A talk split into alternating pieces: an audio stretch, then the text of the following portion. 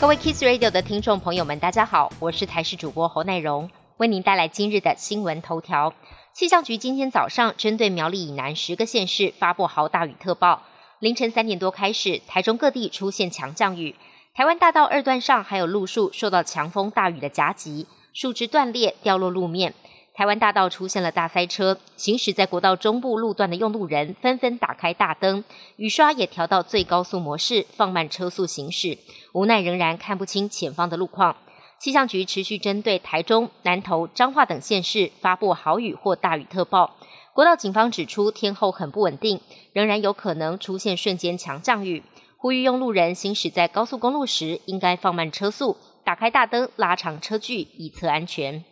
台北农产运销公司截至昨晚，北农员工已经有二十人确诊，加上派遣员工还有周边批发商，全案累积达到四十五人染疫。台北市府立刻启动北农二点零专案，将要让原本的剥皮寮快筛团队进驻北农，成立前进指挥所进行快筛，也会在报请疫情指挥中心，研议是否安排北农完成快筛阴性的员工优先施打疫苗。副市长黄珊珊今天上午九点半先前往了解进度，要全力防堵，避免群聚感染再扩大。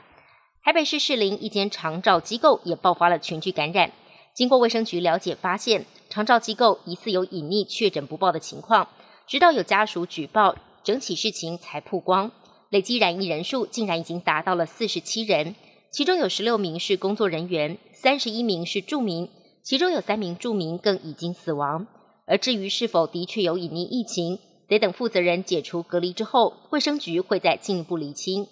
陆委会副主委兼发言人邱垂正在昨天指出，港府逼迫我方签署一中承诺书，导致我方派驻人员无法续留以及赴任。原本编制为十九人，截至到前天，驻港办事处仅有八位台湾派驻员工，七名驻港人员在昨天也返台，目前只剩一名正式的驻港人员。签证也将在七月底到期。他表示，因为不利情势，我驻港业务势必会做调整，将会秉持坚持到最后、忍辱负重、不受胁迫为原则，为民服务不中断。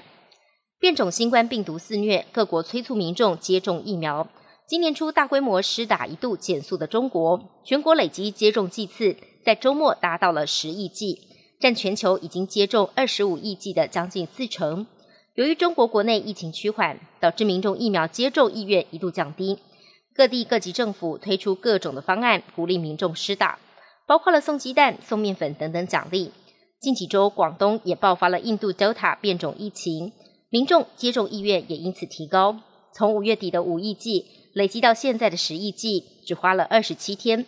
不过，因为中国有十四亿人口，每一百人接种量仍然是低于美国跟英国。中国的目标是在年底前要完成百分之七十的人口接种。东京奥运期间，供各国选手住宿生活的选手村正式亮相。占地大约四十四公顷的东京中央晴海选手村，由居住区、运营区以及选手村广场等三个区块所构成。选手村里面有银行、咖啡厅、邮局、杂货店等等，选手不用到外面就能购买生活用品。